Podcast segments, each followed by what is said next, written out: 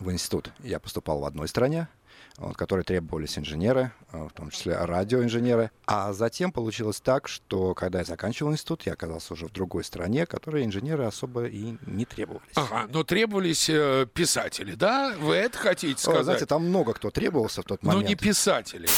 Ты берешь свою рукопись, приходишь в издательство, кладешь с левой стороны рукопись, с правой деньги, и тебе говорят, что за эти деньги ты можешь издать столько-то экземпляров должна прийти идея следующей книги. И она может быть совершенно разной. То есть она может быть о тайном городе, она может быть о герметиконе, она может быть просто совершенно новая какая-то серия. Э, сама идея должна меня дергать. Сама идея должна меня очень сильно зацепить и потребовать, давай, расскажи меня. Только если вот это есть, соответственно, э, я берусь за работу. Синемания «Высшая лига». Гости в студии. Актеры, режиссеры, музыканты, писатели и художники. Все равно, тем не менее, продолжаем программу «Синемания». И мы уже говорили о музыке, говорили о театре. Пришла э, пора говорить о, литературе. литературе. О высоком. У микрофона Анастасия Климкова. Напомни, да. Настя, э, средства коммуникации. Ну, для начала я напомню, что рядом со мной сидит еще и Давид Шнейдеров, э, потрясающий. Ну, а, конечно же, мы очень... Сама ты такая. Мы очень ждем ваши вопросы. Присылайте свои сообщения нам на WhatsApp эм, номер плюс 7 966 032 58 32 или звоните к нам в студию по телефону 8 495 252 01 15. Смотрите прямую трансляцию нашей программы на сайте radio1.news. И более того, вам скажу, мы появились в умных колонках, знаете ли. В умных колонках? Конечно. В Алисе или в Сбере? Везде. Мы везде. есть везде. Класс. В Марусе тоже есть. И в Марусе. Прекрасно. А, я Растем. перед выходом сегодня подошел к своему книжному шкафу и насчитал ровно три полки произведений одного автора. Три полки. Я боялась, вы скажете, и три книги. Три полки полных книг одного автора. И сегодня этот автор – сидит перед нами. Это писатель Вадим Панов. Здравствуйте. Добрый день. Здравствуйте, Вадим.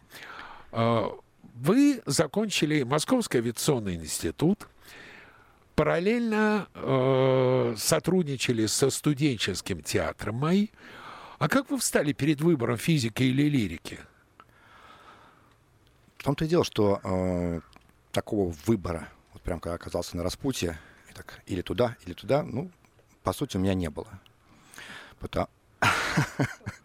Все шло плавно, постепенно.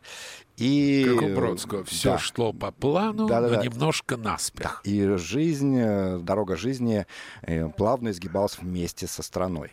Э, то есть, эм, когда я поступал в институт, я поступал в одной стране, в которой требовались инженеры, в том числе радиоинженеры. А затем получилось так, что когда я заканчивал институт, я оказался уже в другой стране, которые инженеры особо и не требовались. Ага, но требовались э, писатели, да? Вы это хотите сказать? О, знаете, там много кто требовался в тот момент. Ну не писатели, уж писатели требовались ну, в последнюю очередь. Скорее всего, да. Вот. Но, тем не менее, вот этот э, интерес, который заложил во мне и студенческий театр, и чуть раньше, потому что я еще в школе фантазировал и рассказывал друзьям разные истории, он как-то вот сохранился, и когда я стал уже после института работать, э, я понял, что мне интересно Работать писать. Кем? А, я занимался бизнесом тогда. Да, нормально. А как же мои? А как же деньги, потраченные государством на образование? А, Все это было очень э, печально. То есть э, я был готов. В принципе, я отправился, я выбирал факультет э, по, в общем-то, э, призванию. То есть мне интересно. Мне интересен, интересна техника, интересны технические науки, э, работать с ними. И, в принципе, вот в своих книгах, ну, во многих своих книгах, я именно разбираю вот эти технические аспекты, но уже будущего, да, какие могут быть. Там современность, и берешь тренд какой-то современный и смотришь, чем этот тренд может закончиться для цивилизации через 10, 20, там, 30 лет. И социальный аспект, и технический в том числе. Но, еще раз, неожиданно выяснилось так, что инженеров слишком много, и молодые, без опыта. Ну как, как известная фраза про учителей, да? А вообще бизнесом. высшее образование, всерьез, высшее образование пригодилось? Очень. Чем? А, ставит голову.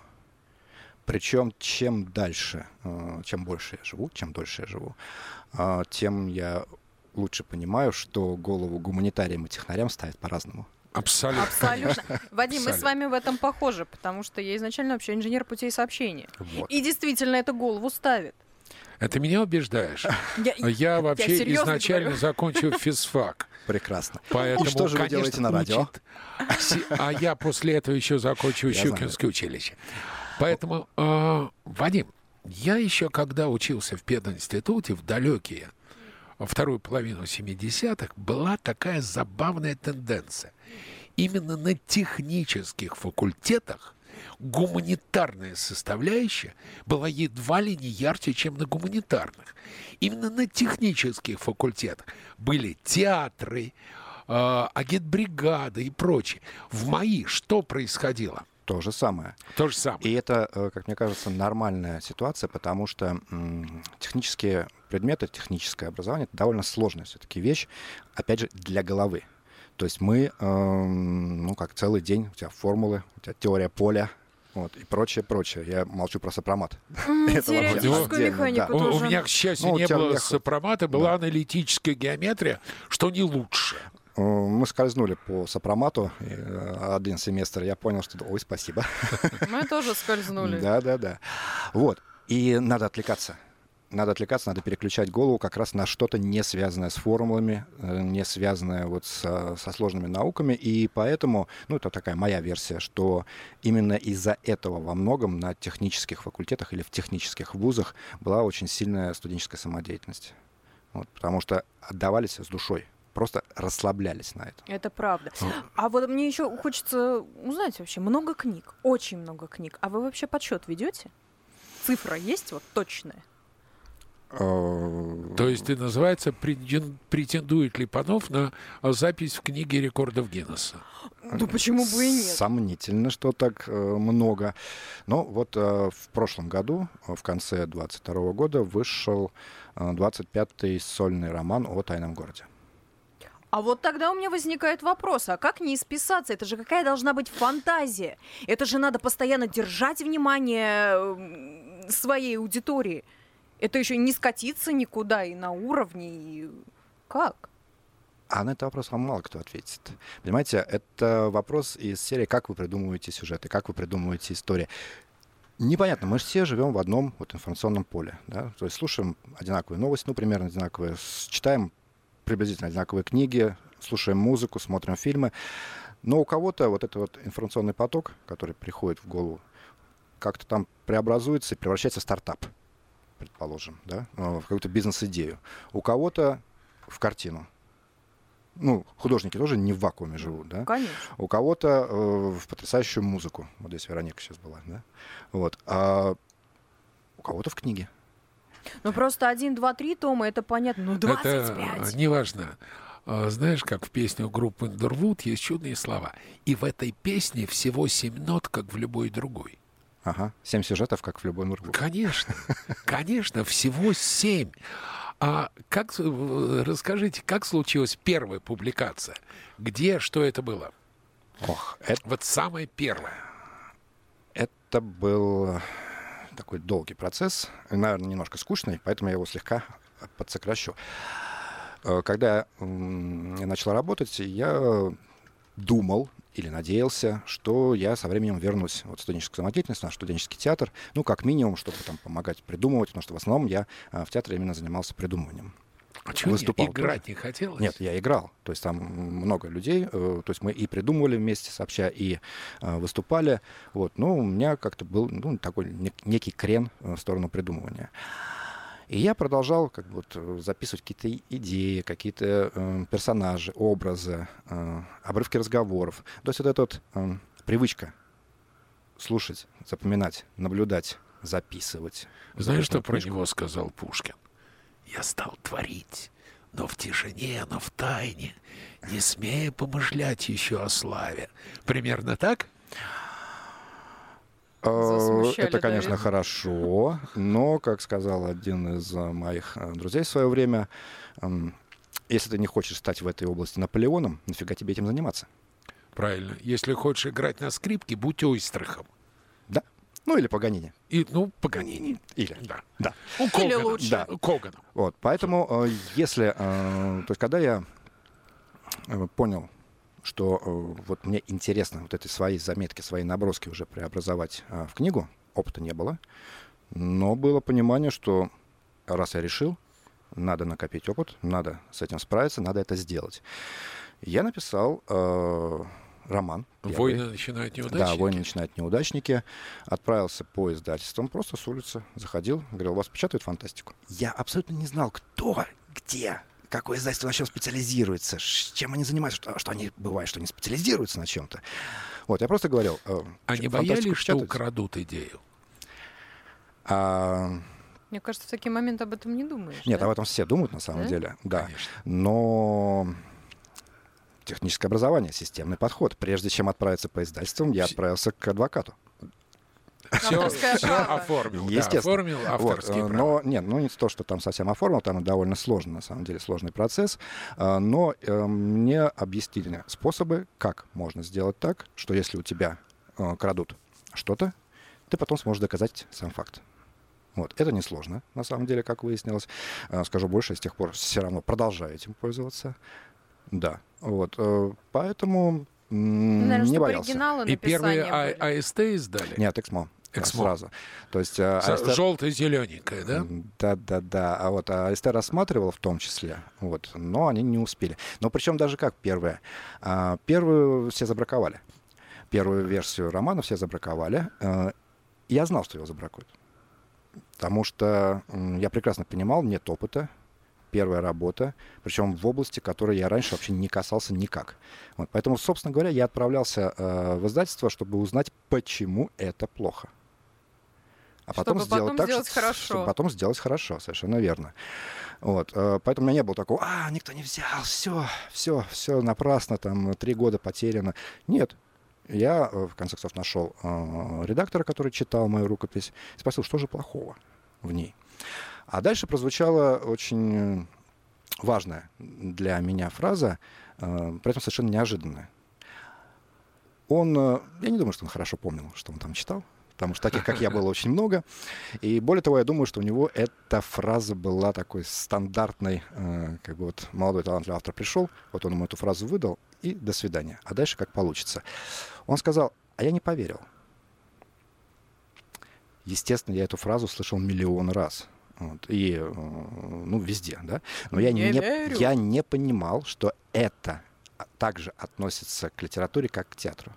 Что когда мы читаем книгу, любую, фантастику, прозу, мемуары, вот мы или, или верим то, что там написано, и, соответственно, снимаем самую лучшую экранизацию да, у себя в голове, или не верим, и тогда она остается совершенно ровной. И мы не запоминаем, а может быть, даже после первой главы откладываем ее.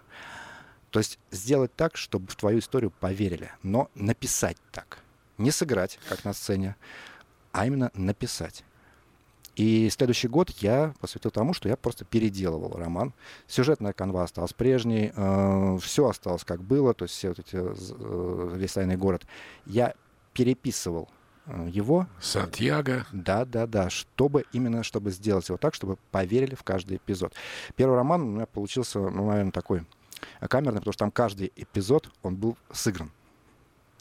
Вот, то есть э, я смотрел, вот как э, это звучит, как что там рядом, кто стоит, где стоит, как.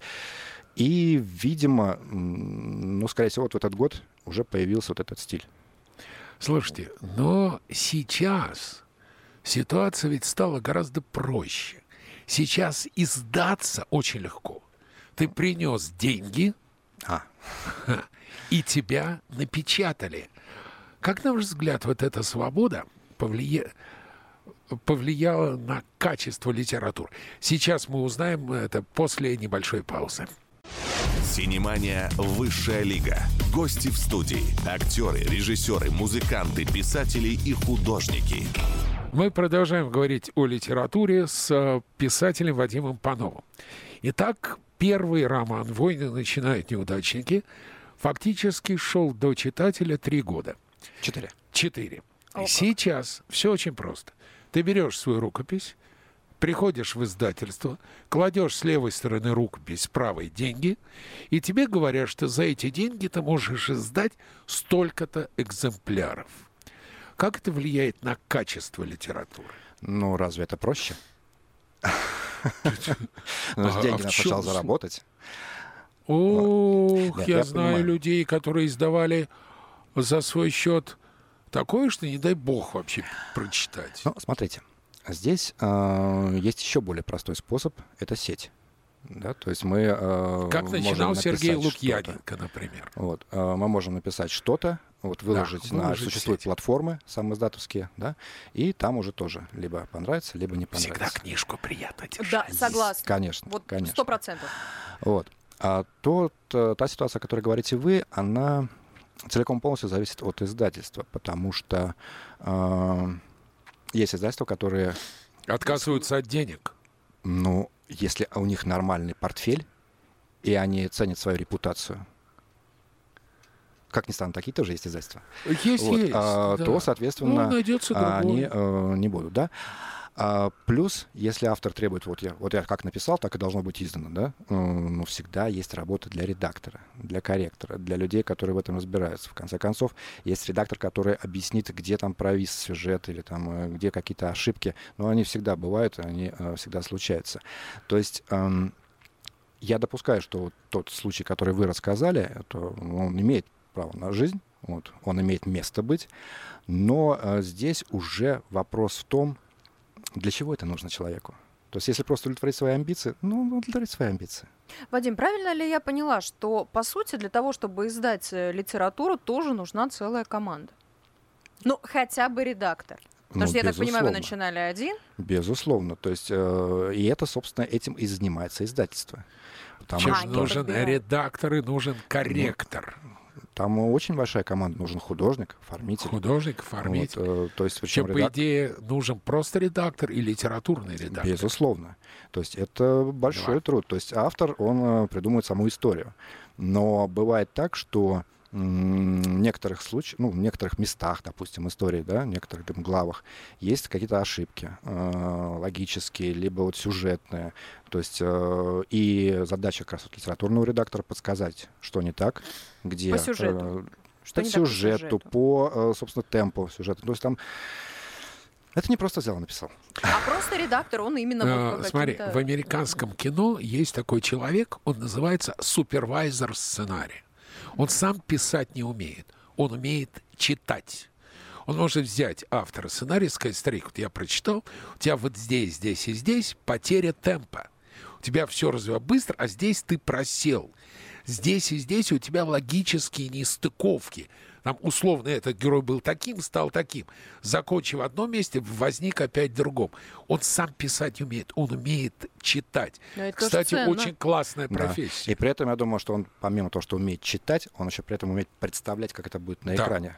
Вот. Э, поэтому, безусловно, это важно. Поэтому я говорю, что все зависит от издательства, от э, людей, которые там работают, и, соответственно, э, независимо от денег. Вадим, мы выросли в одной стране под названием Советский Союз.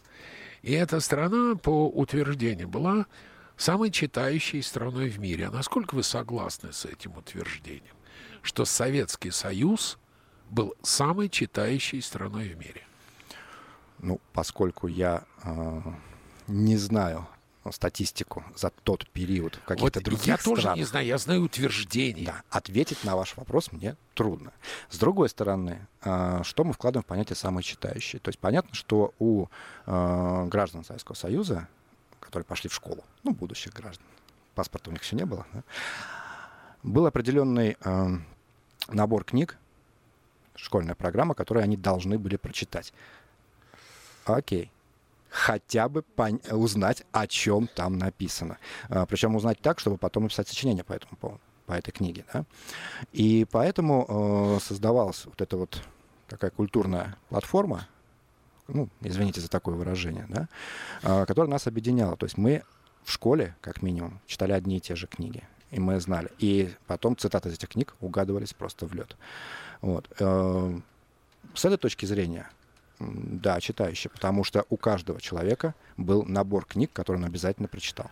Я помню, я первый раз попал в Америку в 90-м году, и попадая в дома американцев, я обнаружил проблему, что там нет книжных шкафов. Вот попадая в Москве в дома, ты, я подходил к книгам, и я понимал вообще, куда я пришел. Я смотрел набор книг, а там их нет. А потом я нашел великое американское изобретение, у них книжные полки в туалете – ровно напротив унитаза. А, ну вот правильно, там у нас стоят... освежитель, а у них книги. А, нет, освежитель тоже стоит. Но и книги, которые прямо напротив полки, там стоят любимые книги. Как сейчас изменилась ситуация с чтением, на ваш взгляд?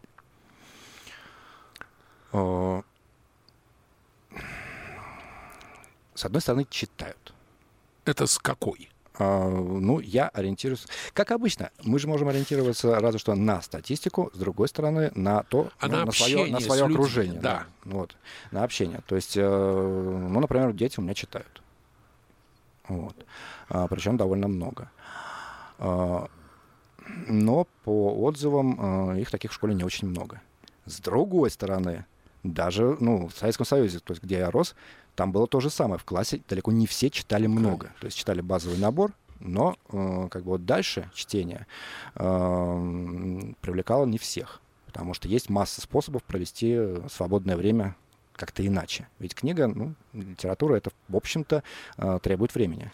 Причем ну, серьезного там целый времени. мир. А вы знаете, меня сейчас почему-то осенил вопрос. У нас же сейчас очень много возможностей. Кто-то читает электронные книги, да, кто-то вот бумажные книги, как слушает мы любим. аудиокниги. А кто-то слушает аудиокниги. И вот можно ли сказать, что человек читает, если он слушает аудиокниги?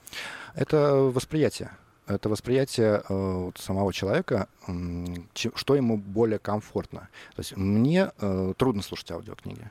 Я не могу да, слушать аудиокниги. Да, вот. Вообще. Видимо, нам с вами в детстве мало рассказывали сказок. Нет, не поэтому. Мне мешает Щукинское училище. Mm. Потому что когда я слушаю аудиокнигу, Вы я понимаю, что я бы, я бы все прочел по-другому.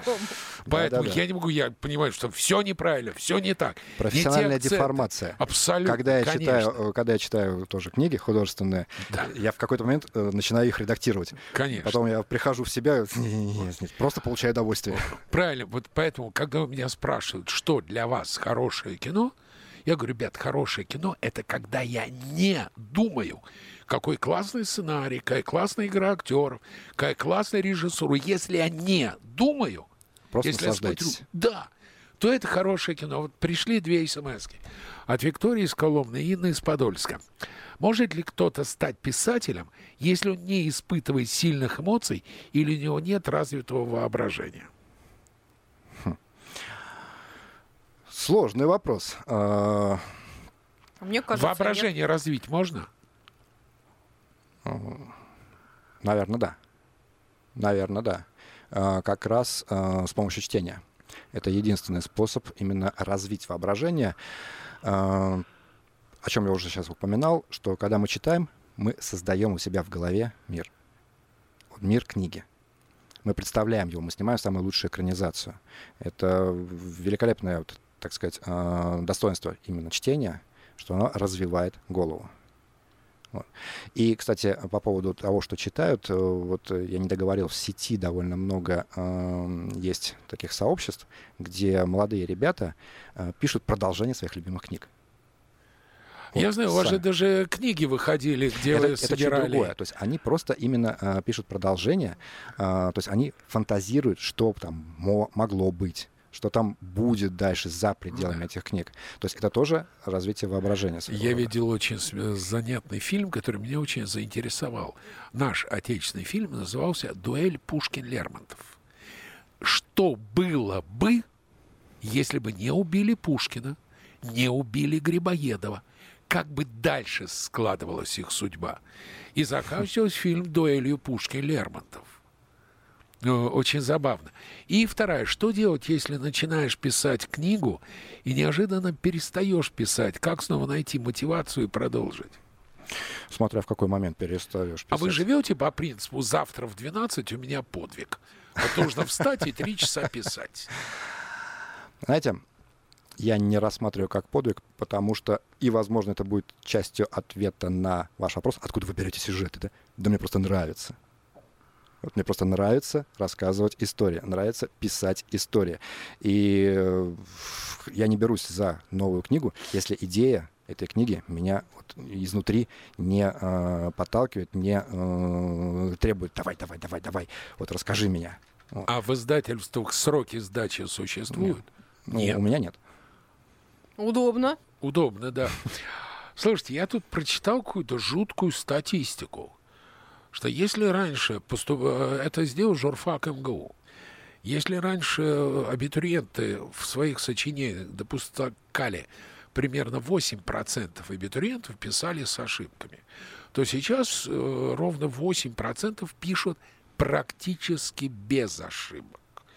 Вот как вы считаете, мы уже говорили об интернете, вот этот олбанский язык, как повлиял на умственное развитие поколений? Эм, мне кажется, что вот именно упомянутый вами сленг никак, потому что эм, это было, это все понимали, что это шутка. Э, все понимали, что это э, ну просто развлечение, да. Но красавчик вот. начали употреблять. Но все, ну это как как фраза, да. Но э, то, о чем говорит вот эта статистика, это совсем другое. Это не когда они используют э, красавчик, а когда они пишут из чё. Пишут. Вот. А, и это уже другое, знаете, а, помните, вот как раз, по-моему, то ли на той неделе, то ли это был, а, была история о том, как а, сдал диплом, написанный нейросетью. Да. Вот. И зампред Государственной Думы по образованию сказал, ну, надо принять диплом, что делать. А Но... что делать? А вот это вот ответ на ваш вопрос. Синемания «Высшая лига». Гости в студии. Актеры, режиссеры, музыканты, писатели и художники. И вот как раз у нас в гостях писатель Вадим Панов. Вадим, насколько писателю необходимо специальное образование? Вообще, чему можно в Лит-институте научить? Я не знаю, потому что я его не заканчивал. Ну, а образование нужно писателю? Ну, Чехов обходился медицинским, как и Булгаков. Э, вот, э, Толстой, если я понимаю, если я правильно помню, военный. Еще и Достоевский тоже у него было. Да. Э, вот. Слит институтом фигово. Так что... А Шекспир уж вообще... Прекрасный был вопрос вот по поводу, можно ли развить воображение, да, нужно ли его. Да, потому что можно научить ремеслу. Можно. Можно. Вот, э, как там э, и цитата, слова, да? Даже зайца фразы, можно да? научить курить. Вот. А, а вот это уже сложнее, потому что вот свой собственный стиль появляется из тебя. Ага. Вот как ты прочитаешь, как ты это произнесешь, как ты это прочувствуешь, вот тогда уже чувство фразы. И это очень индивидуально. То есть э, вот представьте себе, «Мастер Маргарита» написано языком Чака Паланика от бойцовского клуба, да? Вот, ру... это... Ну, кто будет читать? Нет. И обратное. Не дрожь ты святой, да, не да, да, да. И обратно. Попробуйте написать э, бойцовский клуб языком Булгакова. Да кто это будет читать? Или Достоевского. Или Достоевского. То есть здесь уже э, любая книга — это любая хорошая книга. Это гармоничное сочетание сюжета, персонажей, языка. То есть как ты рассказываешь эту историю, зависит, э, зависит от самой истории в том числе, потому что нельзя написать одинаково. Забавно, великий э, русский театральный режиссер Анатолий Фрос, приходя на первый курс режиссерского факультета, говорил, ребята, режиссуре научить нельзя, это от Бога. Но если вы будете ходить за мной на репетиции, смотреть, что я делаю, если вы поймете, почему и как это во мне рождается, будете режиссерами. Не поймете, будете ремесленниками. Да. То есть ремеслу научить можно.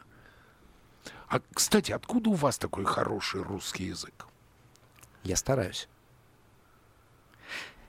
Это очень короткий, но тем не менее очень правильный ответ, потому что э, мы перестали стараться. Многие из нас перестали стараться. Все, если ты хочешь что-то сделать хорошо, ты должен стараться. Нельзя вот это. Ай, так сойдет. Нельзя. То есть э, должен перечитывать. То есть э, свои книги, ну, я работаю, у меня как минимум три или четыре черновика.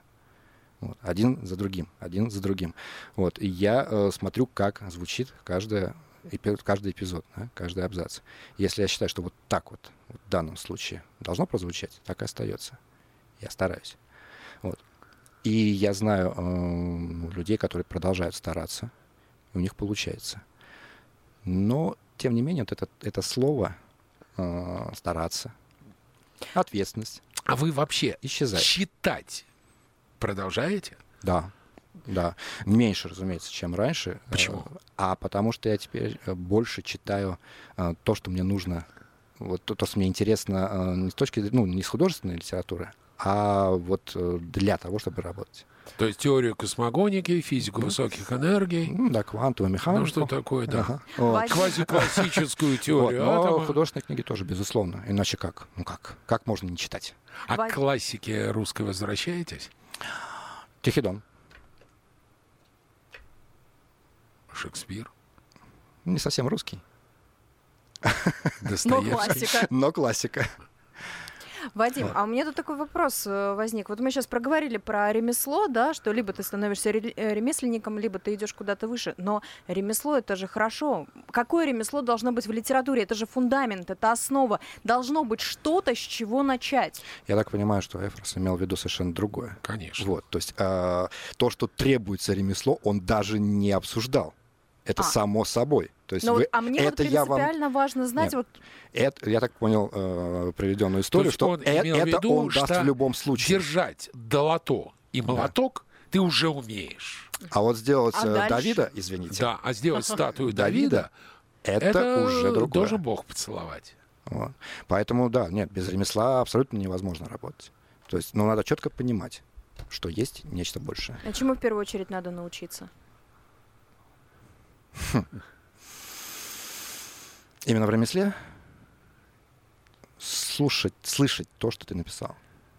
Очень полезная штука читать вслух. Да. Это Очень безусловно. полезная штука. Читать вслух. Практикуем. А еще полезная штука читать и пересказывать.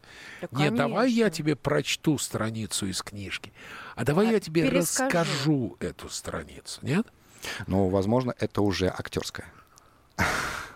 Ну почему актерское? Ведь умение рассказывать, вы же все равно себе диктуете, когда вы пишете. У меня чуть раньше это происходит. То есть я сначала себе это пересказываю, формирую, а затем уже начинаю писать. А актеров, видимо, тут вы меня можете поправить. Как раз наоборот, он читает сценарий, ну, либо пьесу, да, а, и затем ее отыгрывает уже по-своему. То есть он ее фактически пересказывает. Это же известная, да, вот история, когда великие актеры, ну, или режиссируют прямо в кадре, или дают такие импровизации, что э, режиссер говорит, да-да-да, оставляем, вот так это прямо. А вот второй гениально. раз не может.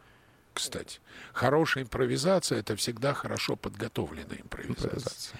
А с пересказом, кстати, тоже очень хорошо. Забавно, это я своим студентам, будущим журналистам, говорю, ребят, никогда не учите текст наизусть. Я придумал формулировку – не учите записанное, а запишите рассказанное. То есть сначала расскажите, а потом расскажите запишите. так, чтобы вы легко это рассказывали, а потом продиктуйте себе и запишите. Тогда вы увидите повторы, длинноты, э, повторяющиеся слова и прочее, прочее. Но это на самом деле ведь вот то, что вы говорите, практически у вас так и происходит. Безусловно. Причем э, э, у меня еще финальная редакция идет э, в бумаге. То есть понятно, что работаю я на компьютере, вот. А затем я распечатываю и редактирую уже по, ну, последний вариант редакции. Это бумага, и там совершенно другое ощущение. То, что мы говорили, книги, да, книга и электронная книга. Другое ощущение, другое чтение, и, соответственно, видишь больше каких-то вот вещей, ну, по крайней мере, я вижу больше каких-то вот э, упущенных вещей, либо, ну, да, повторы для ноты и прочее, прочее, прочее. Пересказы так очень хорошо семьей заниматься, потому что вот, э, насколько я знаю, у нас звукорежиссер Анастасия, она, ну, ты читаешь вслух детям, дети потом пересказывают. У меня в детстве была потрясающая история. Меня всегда укладывал спать дедушка, он мне читал э, на ночь сказки. И в Царство Небесное, но прекрас... в один прекрасный момент, когда он сам уже засыпал, он начитал, читать, начинал читать неправильно. То есть то, чего в книге нет. И я его на конкретном месте исправляла. Дедушка, ты читаешь не так, надо вот так. Но пока бабушка нас не разгонит, в общем, у нас такие приключения продолжались полночи. Дедушка просто придумал свою историю. Конечно. Это хорошо и прекрасно. Я, например, когда э, укладывал детей спать, я тоже сначала читал им книги разные, потом начал рассказывать разные истории. И в результате у меня получился детский цикл э, произведений непревзойденные. То есть это, да, э, то есть я выходил из спальни, потом думал, так, надо записать, так, на всякий случай, потом, может быть, пригодится. И постепенно, постепенно э, вот сейчас э, вышла вторая книга вот в «Засти Альпина» «Спящая каракатица». Слушайте, вам, вот, наверное, да. цены не было бы в пионерлагере вы бы рассказывали ужастики до утра а всем. почему не было? Было? Не, не, не вы рассказывали в Рассказывал, конечно. Я же говорю, что еще в школе Своим началось. товарищам. Да. Страшные истории на А у нас же тогда э, с фильмами была проблема. Да. Вот. Э, не все видели ну, новинки, скажем так, Голливуда да, того времени. Э, некоторые видели э, по разным причинам. И вот в моем детстве, то есть там где-то класс там, третий, четвертый, это было очень активно э, развито, когда мы пересказывали друг другу фильм, рассказывали фильмы полностью там от начала до конца, то есть сам посмотрел, а потом товарищам вот рассказываешь. Что запомнил? А, Остальное придумываю. Да, да, да, были некоторые купюры. Конечно. И некоторые вставки.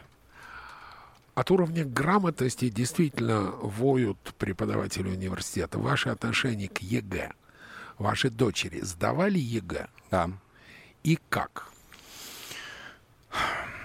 Ну, сложный вопрос. Я, поскольку оцениваю системно, да, да. Э, то э, я понимаю, что это просто другая система. Был переход на другую систему, и в этой системе э, ЕГЭ, как часть системы, да, он э, ну, вполне себе имеет право на жизнь. С другой стороны, будучи, э, как сказать, у, э, выученным в другой системе, я, например, э, с трудом понимаю, то есть вот в свое время у меня э, старшая сдавала ЕГЭ по литературе, и в том числе там был вопрос, по-моему, на какой улице в Петербурге жил Дубровский. Что? Это а зачем? А потому что нужны вопросы для ЕГЭ. Там же, их же вопросов должно быть много, там же надо где-то галочки ставить. И вот был такой вопрос. Я Это, чуть, я думаю, я что, где, не когда упал. они все бы ответили. Да кто бы ответил-то? А главное, зачем? Зачем? Да. Я... Причем меня в этой ситуации с ЕГЭ э, посыл-то был изначально правильный. Если ребенок, живущий во Владивостоке, хочет поступить в МГУ, должен купить билет, приехать в Москву, где-то найти, где жить, сдать экзамен. И если он не проходит, он опять должен купить билет Ехать и опять обратно. вернуться назад посыл верный, но вылилось это в улицу, на которой жил Дубровский. К сожалению, да. Я как человек, который сдавал ЕГЭ, это было самое начало, я вам хочу сказать, что это очень непредсказуемая лотерея. Потому что бывают и такие вопросы, бывают варианты, которые не прорешивали. Как раньше сдавали экзамены? У тебя есть билеты, ты готовишься, как в институте это сдается. А ЕГЭ не угадаешь. Ну, не понимаю, я не сдавал. тоже надо было все выучить. Я не сдавал ЕГЭ, я знаю, что когда я заканчивал школу, у нас была устная математика, устная литература, устная физика, устная химия, устная история, устный иностранный язык. Шесть устных экзаменов. А сочинение? А сочинение не устное, оно письменное. Ну, я понимаю. Сочинение, Но оно было? Пи... Ну, конечно. А, все я только устные назвал. Угу. Была письменная математика, было письменное сочинение. Я назвал устный. То есть даже на устной математике мало было написать все формулы, нужно было рассказать, объяснить. Я когда учился в институте, у нас был предмет электродинамика или спецтеория и спецтеория относительности. Нам можно было пользоваться всем учебниками в библиотеках. Потом приходил преподаватель, смотрел твою запись и говорю, почему это, почему это, почему это. Смотрю в глаза, говорю, два свободен. Угу. Вот сейчас мы на несколько минут свободны. Синемания «Высшая лига».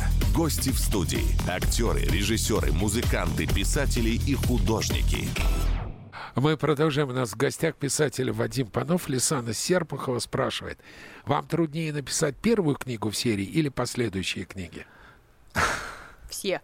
А, нет, как раз э, я уже отвечал на этот вопрос. Ну, приблизительно такой же, что а, мне интересно. Интересна а, каждая книга, каждая следующая книга, но при этом я, эм, готовясь ну, к книге, то есть должна прийти идея следующей книги. И она может быть совершенно разной. То есть она может быть о тайном городе, она может быть о герметиконе, она может быть просто совершенно новая какая-то серия. Э, сама идея должна меня дергать. Сама идея должна меня очень сильно зацепить и, как я уже говорил, потребовать, давай, расскажи меня.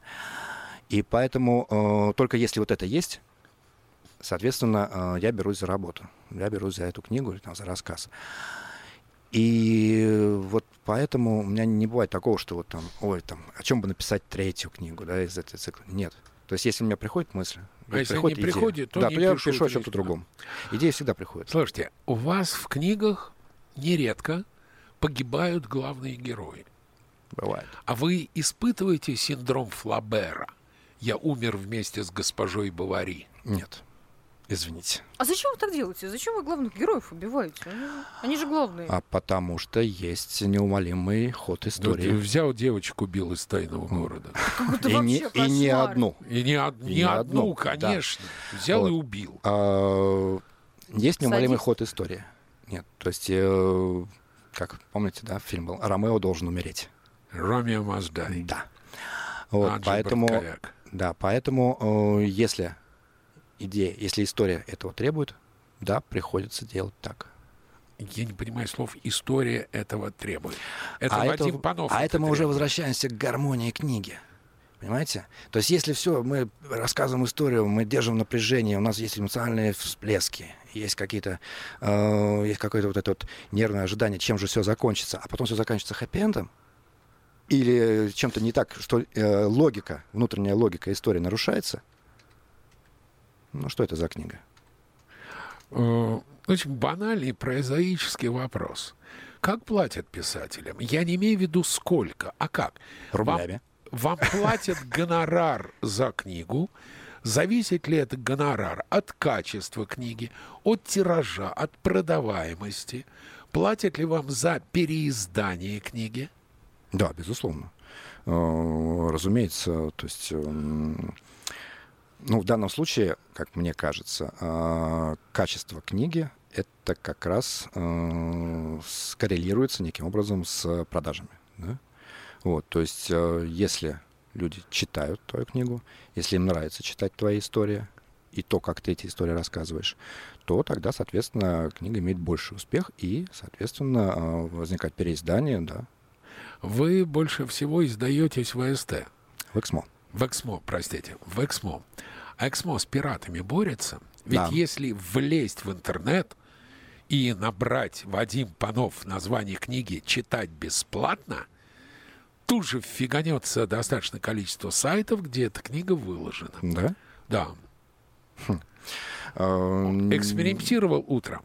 Ох ты, елки-палки. И ходили по этим ссылкам?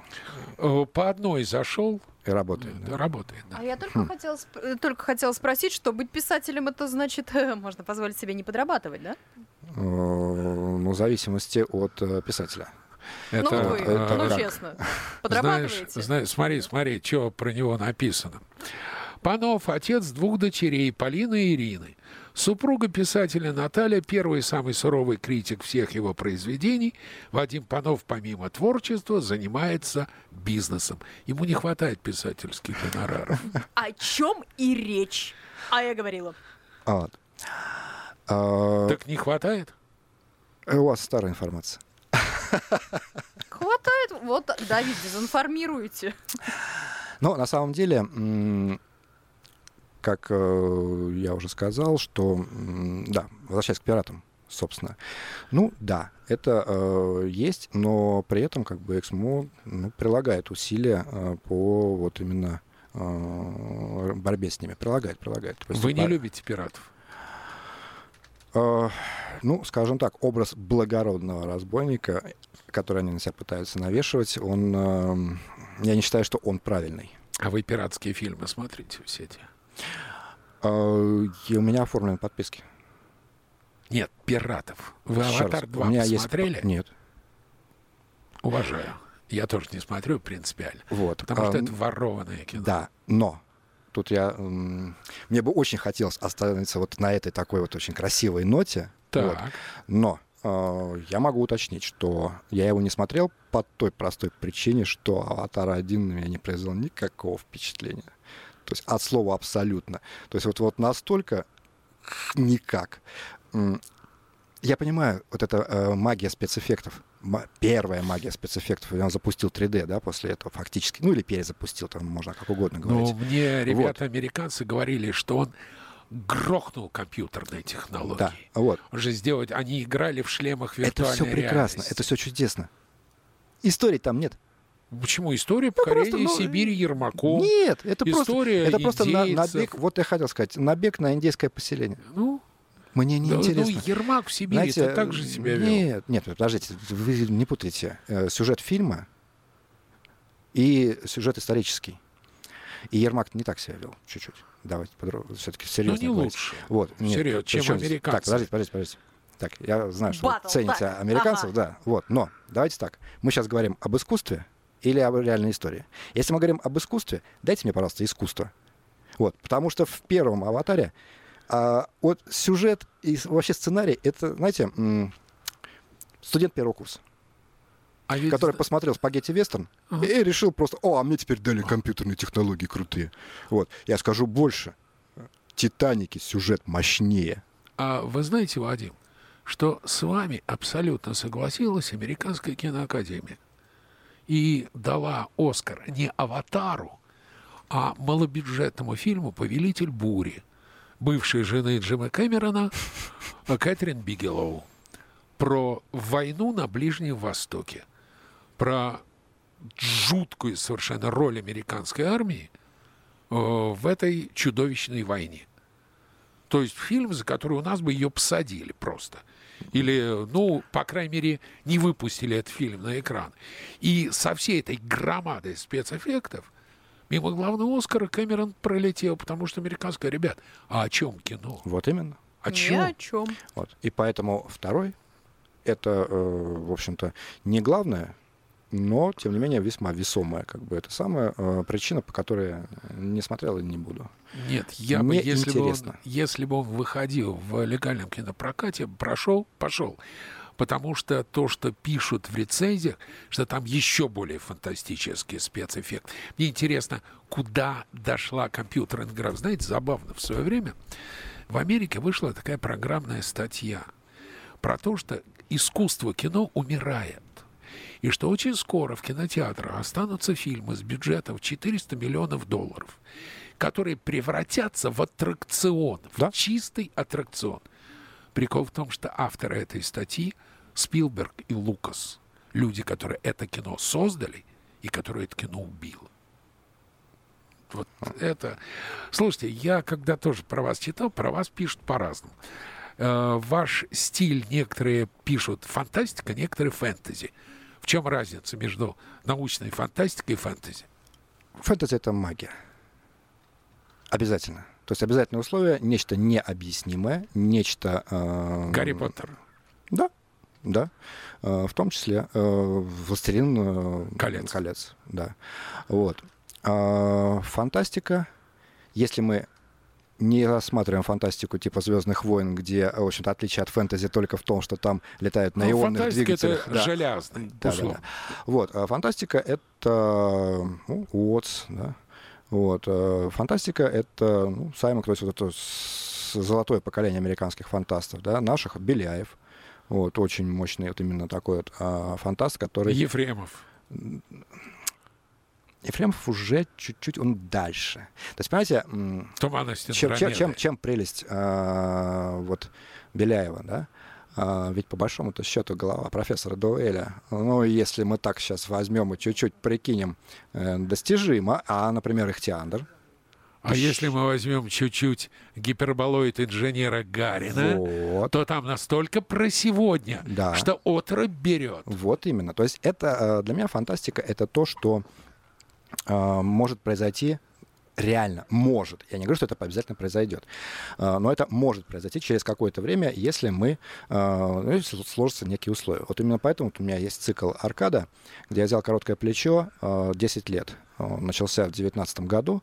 Я, и действие происходит в 2029. И там рассматриваются три тенденции, которые могут как-то повлиять на наш мир через 10 лет, если они будут развиваться. Вот. И как они повлияют, собственно говоря, я и рассказывал. Должен ли писатель выражать свою гражданскую позицию? Два полюса — Прилепин и Акунин. Или писатель должен писать и все выражать а в своих в книгах. книгах имеете в виду? Или, э, публично. Э, а, публично? Каждый решает для себя. Вот это вот абсолютно тот самый случай, когда э, каждый сам решает, что ему э, интересно. Вот. В книгах э, у меня подход простой, потому что я рассматриваю всегда ситуации с обеих сторон.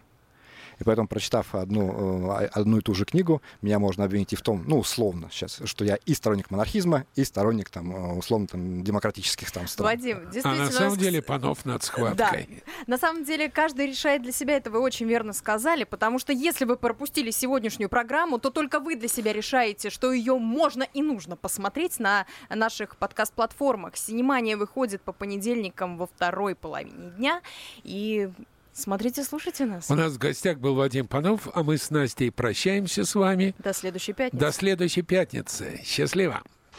Синемания «Высшая лига». Гости в студии. Актеры, режиссеры, музыканты, писатели и художники.